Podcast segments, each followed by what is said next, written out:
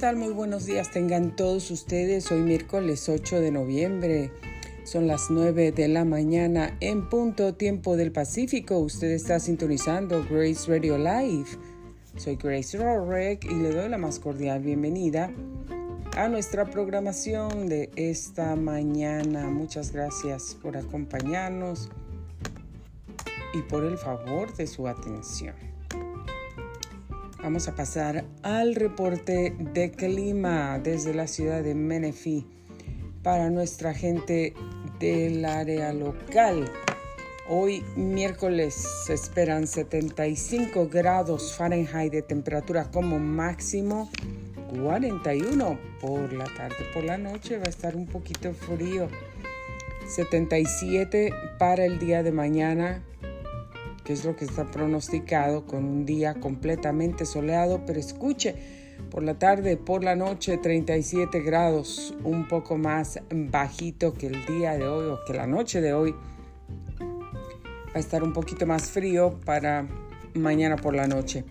Y después el viernes 78 grados, como máximo 81 para el sábado, 84 para el domingo, 80 para el lunes próximo, 75 para el martes, 67 para el próximo miércoles. Nos están indicando por aquí que se espera un día completamente nublado el próximo miércoles y no solamente eso, se esperan lluvias con 67 grados de temperatura como máximo. Vamos a ver qué sucede si las cosas uh, no cambian y se quedan así o uh, tenemos algún cambio en estos pronósticos. Vamos a descubrirlo pues conforme pasan los días. ¿Cómo están amigos? Espero que estén muy bien ya disfrutando esta mañana. A mí me ha tocado desvelarme muchísimo. Y ahora sí que la verdad, la verdad es que se me nota que me he desvelado. Se me nota. Tengo que ponerme mis mascarillas otra vez, aunque parezca momia, monstruo, estatua, lo que sea, no importa. Pero después de eso, acuérdense que voy a quedar como princesa. ¿Por qué creen que la Bella Durmiente se, se le llamaba la Bella Durmiente? Porque el sueño te da belleza. En el sueño es donde se restauran, se regeneran todas las células. Eh, nuestra mente descansa y también se restaura. Todo en el sueño se restaura. Ese es un tiempo de renovación, de recargar baterías, energía, así igual que tú cargas tu teléfono por las noches y no lo usas y ahí lo dejas, el teléfono se carga, ya cuando tú despiertas está completamente cargado, full charge. Entonces tú lo puedes utilizar porque está en toda su potencia. Pero ¿qué pasa cuando se va bajando la batería? Así somos nosotros igual, igualitos. Entonces eh, necesitamos dormir muy bien, dormir lo suficiente para poder recargar nuestras baterías y seguir funcionando muy bien. Eso, pero saben la verdad, yo me he desvelado casi toda mi vida. Casi toda mi vida. Es rarísimo, rarísimo cuando me he podido dormir así tarde, acostarme temprano. Muy, muy raro. Siempre desde niña, desde niña. Por supuesto que no es algo que yo escogí, yo quería dormirme. Pero a veces los padres eh, nos levantan y nos dan responsabilidades así de pequeñitos y no nos, no nos dejan dormir ni recuperar ni regenerar nuestras nuestros órganos, nuestras células, nada, porque no nos dejan dormir. Entonces yo me acuerdo que yo les decía, ay, ¿cuándo me van a dejar dormir? Por favor, déjenme dormir un poco más. Quiero ser una niña normal que me pare a las 8, a las 9. Eso nunca pasaba, nunca pasaba, aunque no era, eh, bueno, ahí cuando no era día de trabajo. Todos los días eran días de trabajo. De lunes a domingo no había descanso, no había descanso. Entonces, pues me levantaba, porque me levantaba. Y después fui creciendo un poco más y las responsabilidades eran mayores, crecían, se hacían más grandes, me ponían a, hacer tamales, a levantarme temprano, a dormirme muy noche. Me dormía como a las 10, 11 de la noche, me levantaban a las 2 de la mañana para hacer tamales, para ir a vender, después para mandarme a vender los tamales. Y entre mi hermana y yo, la de medio, hacíamos muchísimos tamales. Los más poquitos que hacíamos yo creo que eran como 300, pero a veces hacíamos más de mil tamales y no estoy mintiendo. Los fines de semana era seguro que hacíamos tantos, tantísimos tamales y no descansábamos, no crean que era que ya nos tenían todo y a ver, pónganse a hacer los tamales, no. Eh, mi papá era el encargado de ir a comprar la masa y todo eso, mi hermana y yo nos íbamos a comprar los tomates, este, todo, el pollo, a, lavarlo, a cocinarlo, a deshebrarlo, a cocinarlas, poner a cocer los tomates, los jitomates, hacer las salsas, sazonarlas, picar cebollas, lavar miles de trastes. Si ustedes hacen tamales, saben de lo que estoy hablando. Y eso era todos los días, señores y señoras, todos los días. No solamente eso, con el otro negocio que mi papá tenía y a veces otro y otro y otro. Y, y, en tiempo de diciembre y de la Navidad querían vender juguetes, querían vender zapatos, querían vender ropa, bueno, ¿qué no vendían? Dulces, eh, había de todo tipo de negocios en esa casa. Entonces fue una infancia ocupadísima, difícil. La verdad es que a veces me siento que no tuve infancia. Yo creo que no tenía tiempo como para jugar y, y eso, aunque me acuerdo que sí quería jugar. Quería jugar a las muñecas, quería jugar cosas y me acuerdo, por cierto, que mi papá y mi mamá no, especialmente mamá, no quería gastar en, en comprar juguetes. Así que tenía una muñeca vieja, sin pelo, sin ropa, ya toda vieja. Y eso era lo que yo jugaba. Estaba como de mi tamaño la muñeca, todavía me acuerdo. En fin, y yo pedía juguetes todos los años y, se, me quedaba viendo los niños que tenían los juguetes y que eran muy felices, que estaban súper felices. Pero a nosotros no nos compraban juguetes. Y no era por falta de dinero. Todo eso no ocurrió por falta de dinero, por falta de finanzas, porque no teníamos, porque éramos pobres. No, no éramos pobres. A mí no me tocó ser pobre nunca. Pero lo que sí me tocó fue no tener una infancia normal como la de la mayoría de los niños o como se supone que los niños deben tener. Porque no todos tienen esa vida. Hoy uno lo entiende cuando ha crecido, pero cuando eres niño, tú piensas, ves a, todos los niños que van con juguetes y tú piensas que todos los, niños del mundo están pasando felices momentos con juguetitos y, y siendo consentidos por los padres menos tú. Eso era lo que yo pensaba. Ahora sé que hay muchos niños en el mundo que no tienen tantos privilegios que ni siquiera tienen comida. Entonces, ah, no sé, uno atraviesa en su vida tantas cosas, tantas, tantas cosas.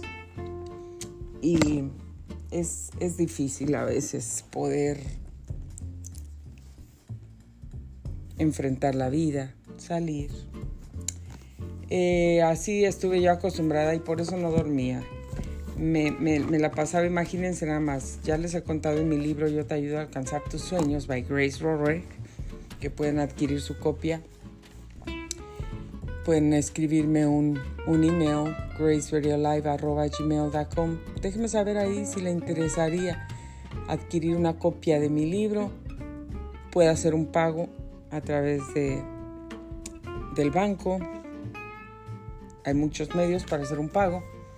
Y le enviamos su libro, nos deja su dirección y le enviamos su libro con muchísimo gusto. Entonces ahí les cuento parte de mi historia, de mi vida, la forma como crecí, cómo me costó alcanzar mis sueños, cómo yo siempre quise eh, ser una profesional, siempre quise estudiar, siempre quise tener conocimiento de algo que en el futuro me abriera puertas, para que yo no sufriera, pero muchas veces los padres no piensan eso, especialmente ah, en algunos países latinos, hispanos, eh, los padres piensan de una forma totalmente diferente, pero saben que eh, si un padre está obstruyendo, prohibiendo la educación formal a sus hijos, escúcheme muy bien, está haciendo un mal muy grande a sus hijos y a su futuro. Porque los padres lo que deberíamos preocuparnos o ocuparnos, no preocuparnos, pero sí ocuparnos y asegurarnos que nuestros hijos tienen al menos si no les puedes dejar una herencia de dinero, de riquezas, de un testamento, de alguna propiedad o algo, alguna cuenta bancaria, está bien, está bien, eso no es lo importante. Lo más importante que les puedas dejar de herencia es un ejemplo digno de tu vida y también que aprendan a trabajar y que tengan educación. Que tengan una educación formal para que en su futuro, sus hijos, lo que tengan que atravesar, ellos puedan tener puertas abiertas y no tengan que sufrir. A lo mejor como sufriste tú, como sufrí yo, porque a mí sí me tocó sufrir.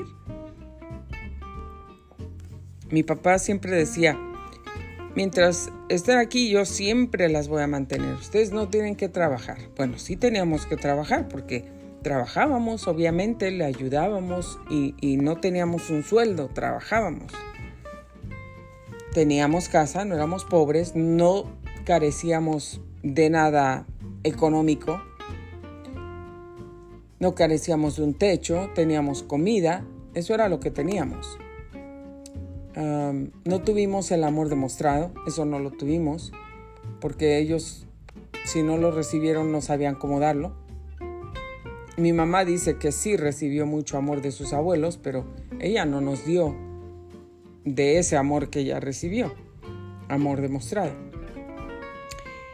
en afección me refiero, en afección. Y, y, esto lo cuento como una forma de ejemplo para, para la audiencia, no como una forma de crítica hacia ellos, porque todos debemos estar maduros, completamente maduros. Esa fue mi vida, esa fue mi historia. Entonces, eh, no tengo por qué cambiar mi historia. Esa fue mi vida y yo la cuento como experiencia, como ejemplo para otros, para los padres, tanto para los padres como para los hijos. Lo más importante que debes ocuparte, padre, madre, de tus hijos, aunque seas un padre o madre soltero, yo también pasé por ahí y te entiendo lo que pasa. Si sé lo que es eso, sé que te tienes que ir a trabajar, que no sabes con quién dejar a tus hijos, que a veces uno se hace bolas, pelotas, se preocupa, se angustia, se estresa, no come, así era yo, porque estábamos preocupados cómo le vamos a hacer, cómo vamos a salir adelante, cómo vamos a pagar los biles, cómo vamos a pagar la renta, cómo voy a comprar comida, de dónde le voy a poner gasolina a mi carro, cómo voy a pagar la registración, ya viene, ya se le terminaron las llantas, ya se le gastaron, necesita llantas nuevas. Y ahora, ¿cómo compro llantas nuevas? He pasado por ahí. He pasado por ahí. Fui una single mom por largo tiempo. Tuve que sacar a mis hijos adelante yo solita. Tenía que pagar mi renta de mi apartamento, traer comida, pagar carros, pagos de dos carros nuevos a la agencia, al banco, pagar mis tarjetas de crédito, comprar comida, poner gasolina, llevar a mis hijos a la escuela. tenía que trabajar y también cuidar a mis hijos al mismo tiempo. ¿Qué clase de trabajo tuve que escoger para poder hacer eso, para poder quedarme con mis hijos? Porque yo no los quería dejar con nadie, porque nunca sabes a quién se los estás dejando y quién va a poder o se va a atrever a hacerles algo a tus hijos, que no les importa. Entonces, para evitar todo eso, yo quería cuidar a mis hijos y decidí, decidí una clase de trabajo que no muchos quieren, que no muchos aprecian, muchos quieren el renombre de otra cosa, de algo. No sé por qué, es por ego, por un background impecable o bueno o de con mucha dignidad, no lo sé. Pero yo preferí escoger trabajar como babysitter, cuidando niños por largo tiempo, limpiando casas, para poder tener a mis niños a mi lado, para poder cuidarlos, para poder estar pendiente de ellos, para poder llevarlos a la escuela, recogerlos, ayudarlos con sus tareas, asegurarme que comían bien y lo mejor de todo y lo más importante, que estaban seguros. No le hace que a veces yo estaba ocupada por ahí, pero yo sabía que mis niños estaban ahí, cerca de mí y que no estaban con alguien más que los fuera a, hacer daño. Bendito sea Dios que encontré que Dios me puso en el camino porque siempre orando y pidiéndole a Dios dirección y ayuda. Bendito sea Dios que Dios me puso en el camino, una familia que fue buena y que este Señor me dejó, me dio permiso de siempre traer a mis niños. Me dio permiso de tenerlos conmigo. Y fue muy accesible y yo estoy y estaré eternamente agradecida con él. Por eso. Entonces mis hijos ya crecieron. Me queda la niña y el niño todavía, pero eh, yo sé que él ya se sabe defender, que él se sabe cuidar, que es un niño que piensa buenas cosas, que tiene visión, que tiene objetivos grandes y buenos para su vida. Y eso me llena de satisfacción, de felicidad, de paz, de orgullo. De orgullo del bueno, ¿eh? No crean que orgullo de presumir acá como de, de, de ese orgullo así malo como como, como el pecado. No, no, no, como de, satisfacción les estoy hablando, de sí, sí, sí, de, presumirlo, pero en el buen sentido de, de, la palabra, así como me siento, me siento feliz, me siento satisfecha, me siento bendecida. Esa, esas serían las, las palabras que utilizaría para describir como, como sinónimos de, de que me siento orgullosa de mis niños. Y Pedrito, Peter, es un niño que tiene tanta visión y yo de verdad le doy gracias a Dios por él, por su vida. Yo sé que ese niño tiene un propósito grande en este mundo. Ayer estuvimos orando juntos y antier pasamos un tiempo juntos, bien bonito. Nos acordamos de, cuando él era niño, chiquito, de ese bebé que yo lo llevaba en su car seat, en el carro, en el asiento de atrás y veníamos recordando cómo siempre, siempre sostenía su manita o su piecito. Y me cansaba, me cansaba mi brazo, manejaba con, un, con una mano y con la otra le sostenía su manita todo el camino de ida, de regreso, donde íbamos, donde quiera que íbamos. Y nos acordamos de eso porque él quiso, me decía, dame tu mano, ma. Y tomó mi mano. Y ahí veníamos holding hands. Muy bonito. Entonces eso, eso es una de las mejores cosas, los mejores recuerdos que y aunque ya pasaron tantos años, el tiempo vuela, los años se van y no te das cuenta, se van tan rápido. Me siento muy satisfecha y creo que tomé la mejor decisión en mi vida de no irme a un trabajo de oficina, de no irme a un trabajo que tal vez me daría satisfacción en el área profesional, en el área personal, que tal vez me daría una persona diferente en mi background, en mi récord de trabajo, de vida personal. Pero, ¿saben qué? Hubiera perdido la bendición, la oportunidad, los bellos momentos y recuerdos y memorias que tengo en mi corazón y en mi mente y mis hijos tienen de todos los momentos que pasé con mis niños.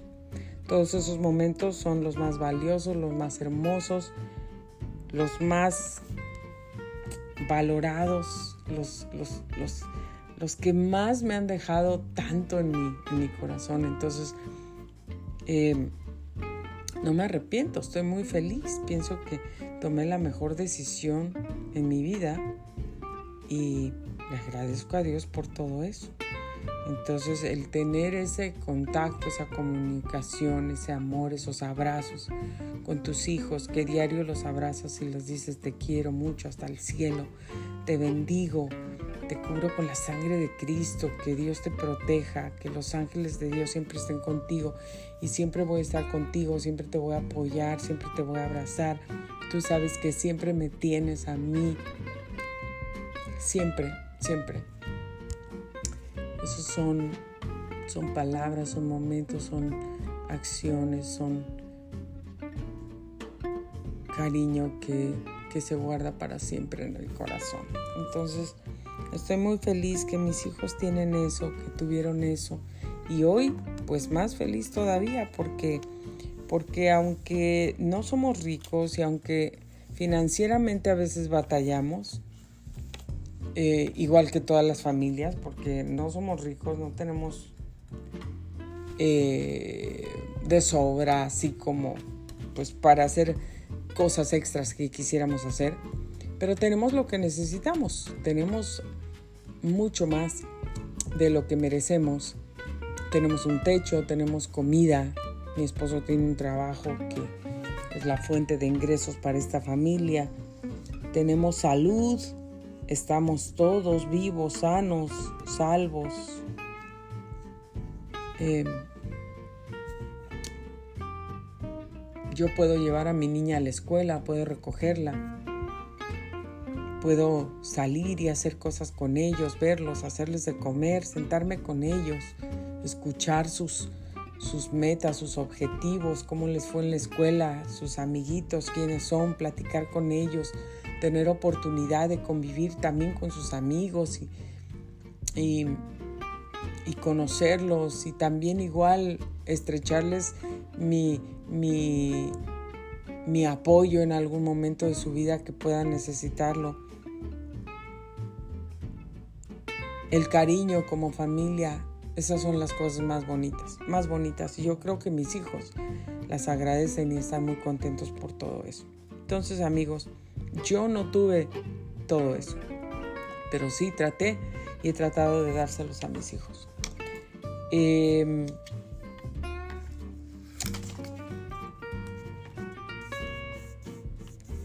yo tuve esa vida de, córrele, de trabajo y todo, y comenzamos que porque no he dormido bien, ¿verdad? Y miren ya hasta dónde me fui. Miren todo dónde se mete uno, en lo profundo que se va. Pero sí, la verdad es que, y también yo sí dejé dormir a mis hijos, aunque muchas veces sí los levantaba temprano y todo, pero yo los dejé dormir porque yo no quería que, que les pasara y que se sintieran como yo me sentí del mismo modo. Entonces los he dejado dormir. Los he dejado dormir. A veces sí los he levantado temprano cuando me ha tocado trabajar, pues no me ha tocado de otra, ¿no? Pero no porque quiera hacerlo, pero porque no los puedo dejar. Pero en fin, el sueño nos regenera. Así es que duerman bien, duerman bien. Y ustedes padres que me escuchan, bueno, esto que sirva, ¿no? Lo he contado por algo. Alguien por ahí me debe estar escuchando que debe necesitar oír algo de esto el día de hoy.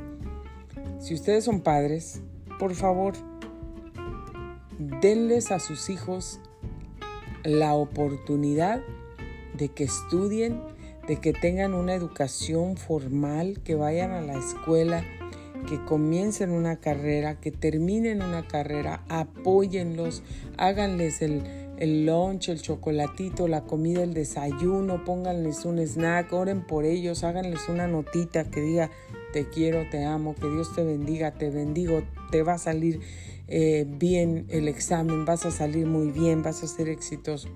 Háganlo. Yo lo he practicado toda mi vida, toda mi vida, y mis hijos lo saben. Ciertamente hay cosas em, que a veces los hijos se meten, que nosotros no les enseñamos, y que van en contra de los principios de Dios primeramente. Eh, esas cosas sí, yo no las puedo apoyar porque primero sé que son cosas que no son para su bien de ellos, que los van a llevar a la muerte, los van a llevar a la destrucción, los van a llevar al dolor, los van a llevar al fracaso. Y no, no, no es algo que yo solo esté confesando, es porque cuando nosotros tomamos malas decisiones, ¿qué es lo que sucede? Eso es lo que encontramos. Y Dios lo dice claramente en la Biblia, y es verdad. Eso es lo que encontramos. Entonces, y a veces hay hijos que, que se molestan y que se alejan y que lo malinterpretan también, ¿no? Dicen, creí que tú me amabas incondicionalmente, creí que el amor es incondicional, pero si tú estás tomando una decisión que va a destruir tu vida y tu futuro, yo no te voy a apoyar en esa decisión porque tú no ves lo que yo puedo ver, tú no ves más allá.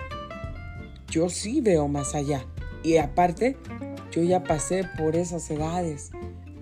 Otra de las cosas es que, ¿cómo está tu vida espiritual? Si tu vida espiritual como padre, tú estás cerca de Dios, estás buscando a Dios, su dirección, que te dirija su Santo Espíritu y todo, tú puedes ver más allá, tú puedes tener el discernimiento. Pero si tus hijos no lo están haciendo, si están caminando lejos de Dios, están hundidos, perdidos en drogas, en otras cosas, en vicios, en, en alguna otra cosa que los está destruyendo, no pueden ver.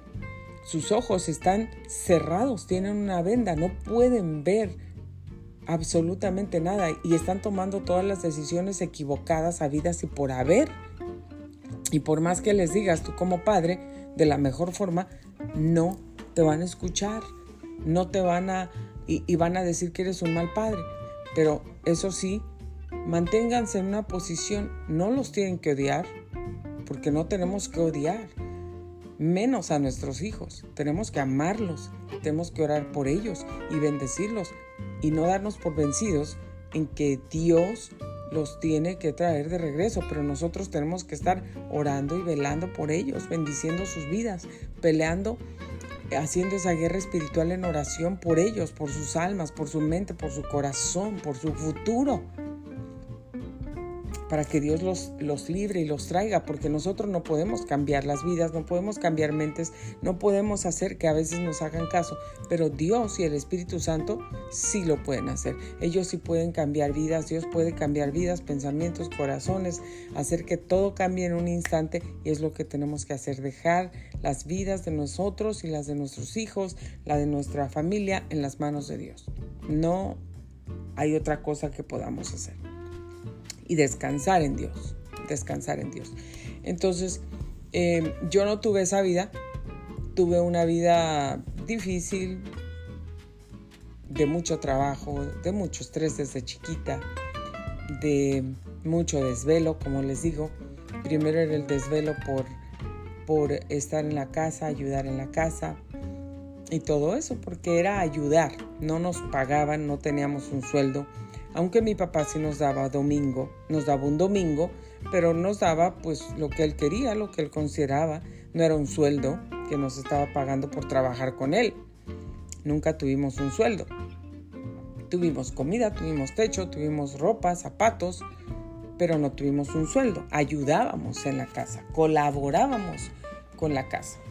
Y otra de las cosas que les quiero decir, sí, los padres pueden pedir la colaboración de sus hijos y todo eso, pero sepan una cosa, padres, que la responsabilidad no es de los hijos. La responsabilidad de trabajar para el hogar y todo es de los padres, no de los hijos. Y por eso es que nosotros tenemos que pensar cuántos hijos vamos a tener y planificar nuestra familia. ¿Cuántos hijos vamos a tener? ¿Sí vamos a poder mantener 10 hijos? ¿15 o 20? ¿5? Tenemos la, posibilidad, tenemos una carrera, un estudio, un trabajo, una compañía, una fuente de ingresos que nos va a dar el dinero que necesitamos para darle de comer a todos esos niños? ¿O solamente tienes niños porque pues eres hombre y tienes que tener a la esposa embarazada todo el tiempo con ese pensamiento machista? Las cosas no son así, amigos. Las cosas no son así, querida audiencia. Em, entonces tenemos que pensar, la obligación y la responsabilidad de traer el dinero a la casa no es de los hijos. No es que ya los hijos que te ayuden ahora para que pues salgan adelante todos, ¿no? No, la responsabilidad es de los padres y la responsabilidad de los padres es que los niños tengan una educación que los niños tengan una infancia, que sean felices, que estén contentos, que reciban el cariño que necesitan, el apoyo que necesitan para estudiar, para salir adelante, el apoyo emocional, el apoyo espiritual, que ores por ellos, que los bendigas, que los ames, que les digas que van a salir adelante, que son excelentes, que van a tener un, un apoyo en ti para estudiar, para las buenas cosas que van a lograr que van a emprender. La responsabilidad de sostener y de traer la comida y de proveer es de el padre principalmente y después pues de los dos padres, pero no de los hijos. Les digo por la experiencia que yo tuve. Yo nunca tenía el pensamiento de poner a mis hijos a trabajar porque la responsabilidad era mía. Aunque mi hija la mayor sí me ayudó, me ayudó ah, igual como babysitter para que yo terminara la escuela, del colegio. Em, me ayudó a cuidar el niño chiquito cuando yo me tenía que ir a trabajar, pero me ayudaba por algunas horas a veces a cuidar unos niños y se lo agradezco mucho, eternamente agradecida estoy con ella, pero ella igual sabe que yo la apoyé en todo y le di todo lo mejor. Me sacrifiqué muchísimo por ella, comprándole su computadora, su, todo su equipo, su escritorio, todo, absolutamente todo lo que ella necesitaba para estudiar. Le fui a comprar su silla, una silla de las más caras para que ella se sentara en su oficina cómoda para que no se cansara. Su carro se lo compré, un carro del año el carro que ella escogió, el, el, carro que ella quiso de la agencia, nuevecito. Ella lo salió manejando a los 17 años de edad. Yo se lo compré. Una single mom, sola, mamá soltera, le compré a mi hija su primer carro del año nuevecito. Hice los pagos por un año, el seguro carísimo y los pagos del carro. Ella sí fue responsable cuando ya terminó y se graduó y ella lo comenzó a pagar y lo terminó de pagar muy bien y estoy muy agradecida y muy orgullosa de ella por esas cosas. Pero yo la apoyé, yo le di todo lo que necesitaba, todo lo que, eh, lo que ni siquiera estaba a mi alcance. Yo le, le daba más, porque yo siempre he confiado en Dios y confiaba y me metía en cosas y me sacrificaba para que ella pudiera tener todo lo que necesitaba para estudiar, para que tuviera una carrera y para que tuviera un futuro mejor que el que yo tuve, para que tuviera una vida mucho mejor que la que yo tuve, para que ella no, no sufriera en ninguna forma como la, la, la forma que yo sufrí, que tuve que sufrir, porque en mi tiempo no me dejaron seguir estudiando. No porque no había las finanzas, había las finanzas, sino por la idea equivocada, esa idea, ese machismo equivocado. El machismo siempre está equivocado, esa idea machista. Y por eso no pude terminar mis estudios cuando yo debí y cuando yo quería. Y tenía tantas ganas y deseos de estudiar, de ser alguien en la vida, tener un futuro, tenía sueños, yo quería hacer cosas. ¿Y saben qué? No pensaba en mí, pensaba en ellos. Cuando yo sea grande, yo voy a hacer esto, yo voy a hacer lo otro. Pero ellos era como, como si hubieran frenado, parado, obstaculizado todos mis sueños con su actitud y con su decisión equivocada. Entonces no me dejaron estudiar. ¿Y qué hice yo? Pues nunca había tenido un novio, no me dejaron tampoco tener novio, eran estrictos, eh, extremadamente estrictos en todo. Entonces, ¿qué hice yo?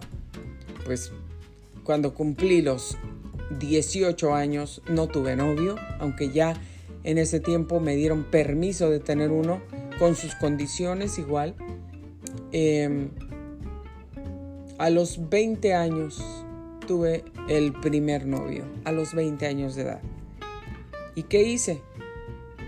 pues ese hombre me propuso matrimonio, yo dije que sí.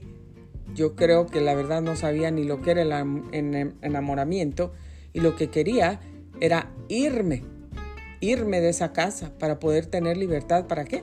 Para estudiar. Y, y decidí, dije sí, sí me caso. Pero la verdad era que yo era una niña, 20 años, casi 21 fue cuando yo me casé. Eh, una niña que no sabía ni lo que estaba haciendo, lo único que quería era escaparme de una casa donde estaba llena de restricciones, llena de prohibiciones, llena de ideas equivocadas en muchos aspectos de mi vida que no me dejaban salir, no me dejaban ah, tener amigos, no me dejaban Em, recibir ofertas. Me acuerdo que recibí una oferta de una familia que el señor era productor de Roberto Gómez Bolaños, la familia Brito, y me ofreció cantar una canción, interpretar por primera vez una canción porque me escuchó cantar en algún lugar. Yo estaba con Eli Núñez viajando en ese tiempo y me escuchó cantar en un lugar y le encantó mi voz, le encantó cómo cantaba. Y yo muy tan jovencita, imagínense. Eh, comencé a salir con ella a los 17 años de edad, tenía 17 años cuando comencé a viajar con ella y le agradezco mucho si algún día escucha este audio, este programa, Nelly Núñez, la verdad es que yo estoy muy agradecida, muy agradecida con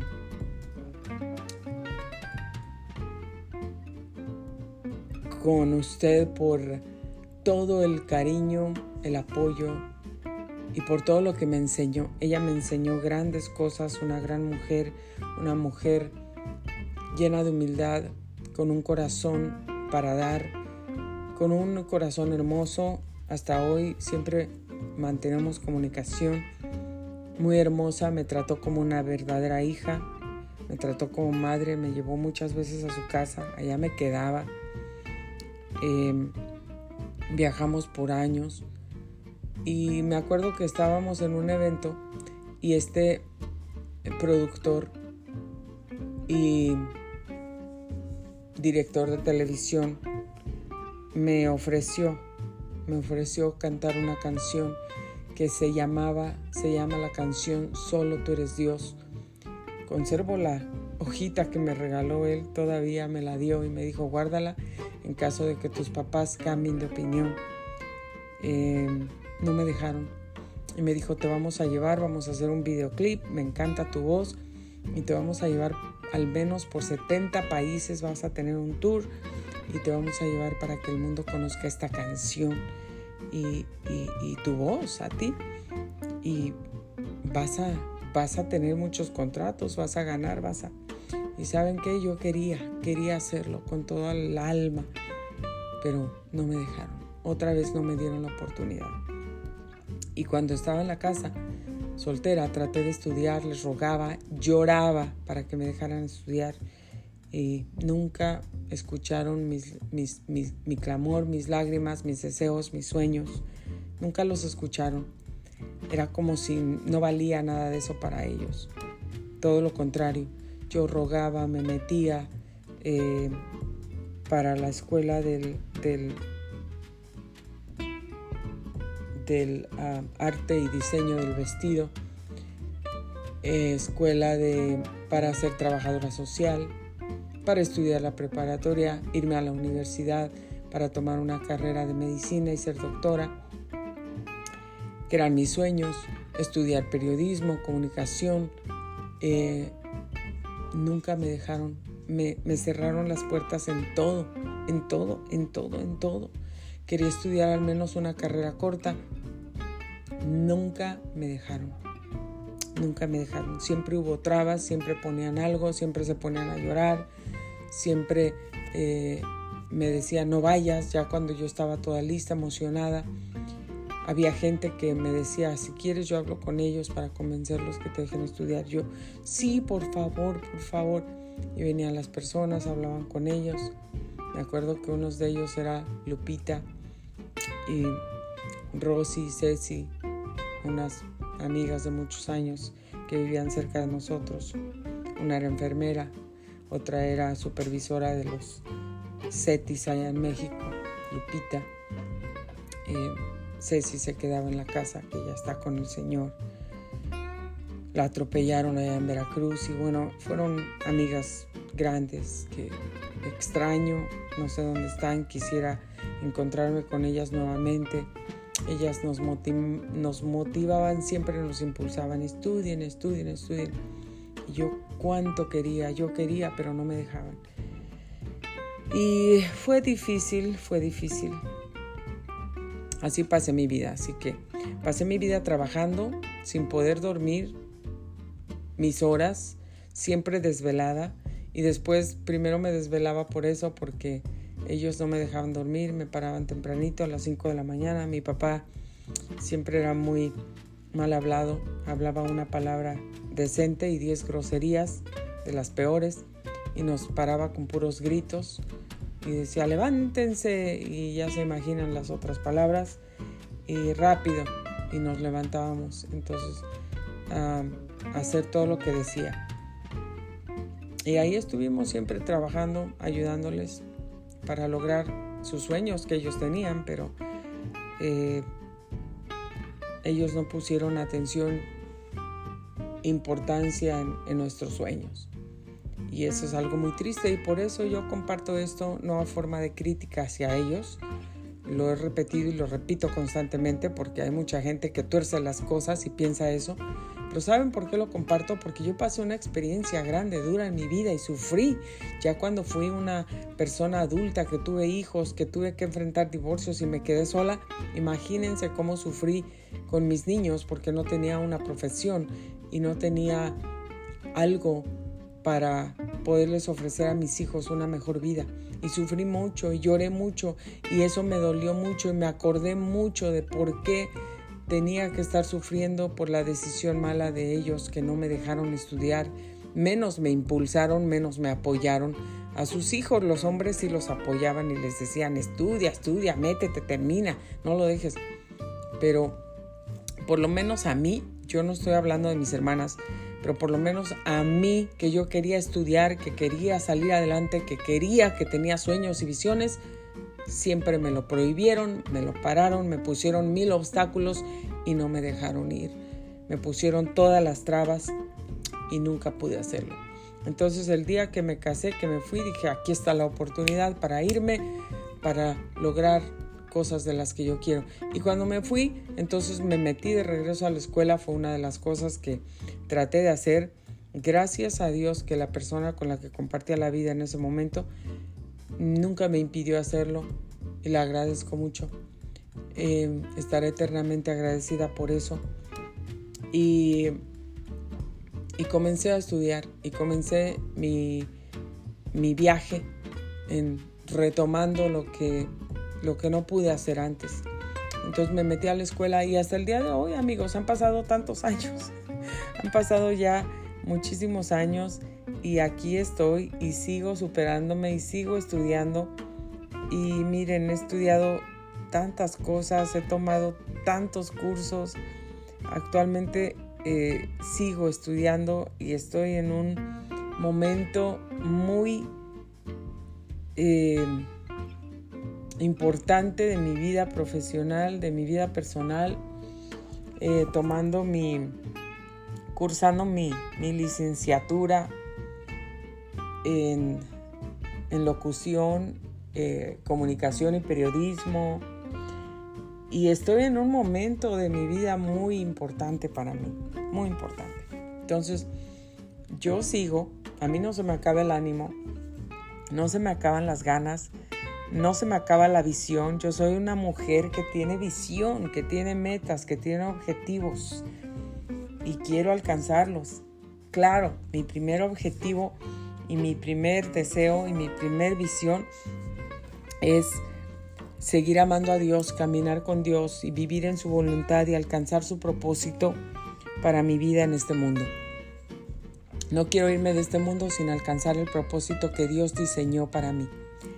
Pero claro, entre los objetivos que yo tengo, yo creo que Dios, porque Dios dice en su palabra que Él pone el querer como el hacer por su buena voluntad. Entonces, si Dios pone en mi corazón esos deseos, esos anhelos de superarme eh, personalmente, profesionalmente, esos son buenos, esa es su voluntad. Que yo adquiera conocimiento, que pueda aprender, que me pueda expandir, que tenga puertas abiertas, que pueda crecer y que pueda ayudar a otros. Entonces, no solamente, gracias a Dios, me siento muy satisfecha, ¿saben por qué? porque me gradué como asistente médico, casi estudié dos años, me costó mucho trabajo, fueron muchos sacrificios, muchos desvelos, mucho, ahí sí tuve que dejar a mis niños por más tiempo. Me levantaba a la una de la mañana para preparar lonche, para preparar lunch para mis hijos y dejarles comida hecha, para irme a trabajar en ese part-time que tenía, después para irme a viajar dos horas, manejar al colegio allá en el condado de Orange y estar full time en la escuela regresar, manejar otras dos horas, regresar a la casa, estar con mis niños por un ratito, cambiarme del uniforme de, médico para el uniforme del, del trabajo del restaurante, entonces irme a trabajar al restaurante por las tardes y salir por la noche a las diez y media. Durante mi break no comía, me ponía a estudiar, me llevaba mi libro del colegio y lo que hacía era estudiar. Y así eh, fueron muchos sacrificios, muchos sacrificios. A veces no tenía para la gasolina, una vez me paró la policía, pero ¿saben qué? La verdad es que tengo tantos testimonios de todo eso que por eso estoy escribiendo un libro de puros milagros, de puros testimonios que, que, han pasado en mi vida, testimonios y milagros sobrenaturales que han pasado y cómo he podido lograr cosas que la verdad cuando volteo, ahora que volteo y digo, ¿cómo logré todo eso? ¿Cómo pagué todo eso? No sé, el Señor siempre me multiplicó el dinero porque la verdad yo nunca gané mucho dinero, siempre gané el mínimo, el mínimo. Y cuando trabajaba con el otro señor, em, con Mr. Schenk, eh, que, que estoy siempre bien agradecida con eso, tampoco ganaba tanto, ganaba como un dólar más del sueldo mínimo. Pero igual yo siempre oré a Dios que Dios me bendijera, que me ayudara, que multiplicara mi dinero. Siempre fui fiel con mis diezmos y ofrendas. Siempre mandaba ofrendas a otros lados. Daba ofrendas a personas eh, que venían a, predicar, a compartirnos. Y saben que yo, yo daba, a veces daba todo mi sueldo. A mí nunca me dolía. Lo daba con el corazón, lo daba con alegría, con regocijo. Y yo sé que Dios siempre recompensa, me ha bendecido, me ha ayudado, siempre ha estado conmigo, prospera todo lo que hago y le doy gracias a Dios por todo. Me ha ayudado, entré a la academia de, eh, de, para ser escritora, entonces antes de, ser autora, por supuesto, y publicar mi libro, Dios me ha permitido estudiar, tengo muchos certificados, me he graduado muchas veces y estoy muy contenta. También me siento muy orgullosa de mí por lo que he podido lograr, por el ánimo, por la, mm, la entereza, por no darme por vencida, por siempre estar con la perseverancia de que sigo estudiando, sigo esforzándome, corro aquí, corro allá, hago esto, hago el otro, trato de ayudar a gente que necesita y siempre he ayudado gente, no crean que solamente ahora, he ayudado gente siempre, toda mi vida. Ahí hay una hay, hay muchos ancianitos, personas mayores que ayudé, muchos ya no están aquí, ya se fueron al cielo, pero ah, siempre he tratado de donar mi tiempo, dinero, esfuerzo, mi cariño, mis oraciones. Aparte, pues hago los programas, me llaman aquí o voy a cantar hacer algunos programas de televisión o de radio en Univisión, allá en Cristo vive en mí, en la radio allá donde estaba anteriormente la radio del pastor Ramiro, que me invitó varias veces también aquí en, San Bernardino. Eh, y en todas las radios que he estado, pues en lo largo de lo que he venido cantando, desde México, allá en la capital, en el Distrito Federal en estaciones de radio, allá, ah, pues desde hace cuántos años, cuántos años, muchos años, muchos años, en Acapulco, en Monterrey, en todos los lugares donde viajé, donde fuimos a la radio con, con Eli Núñez y bueno, para mí todas esas son experiencias, son parte de, de, de sueños que nunca pensé que Dios me daría y que me dio, que me concedió honor para mí poder haber estado en tantos lugares y haber viajado, haber estado en programas de radio, en programas de televisión, en muchas cosas que nunca imaginé. Pero sí, realmente eh, mis padres lamentablemente tuvieron esa idea, me cerraron muchas puertas y esa puerta que les digo que me ofreció ese señor Brito eh, productor de Televisa, del señor Roberto Gómez Bolaños, y esa canción que se llamaba ah, Les acabo de decir el nombre y ya se me olvidó. Solo tú eres Dios, solo tú eres Dios. La voy a buscar un día y se las voy a cantar porque hasta me acuerdo del tono, me acuerdo, nunca se me olvidó.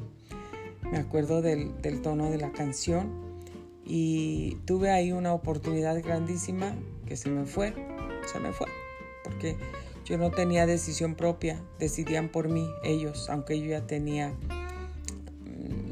21 mm, años, 21 años, 20 años, se me fue la, la oportunidad de las manos.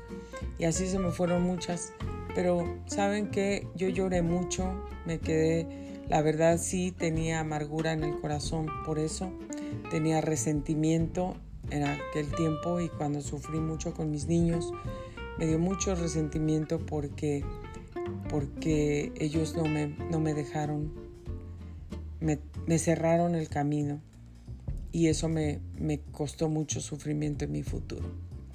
Entonces, no le cierren el futuro a sus hijos. Déjenlos estudiar, apóyenlos, ayúdenlos, ámenlos, oren por ellos. Si no tienen la manera financiera de apoyarlos, denle su apoyo emocional. Yo aquí voy a estar, te voy a apoyar hasta que logres tu objetivo, tu carrera. Eh, les estoy hablando de las cosas buenas para sus hijos. No los van a apoyar si quieren usar drogas. En eso no los van a apoyar, no les van a dar más dinero para que se van a comprar drogas. Por supuesto que no. No los van a apoyar en algo que los va a llevar a la destrucción de su vida. Por supuesto que no. ¿Mm? Van a orar por ellos, van a orar mucho por ellos, los van a bendecir, van a declarar la palabra de Dios en ellos. Pero en eso, por supuesto que no. Vamos a apoyar a nuestros hijos en las cosas buenas para ellos.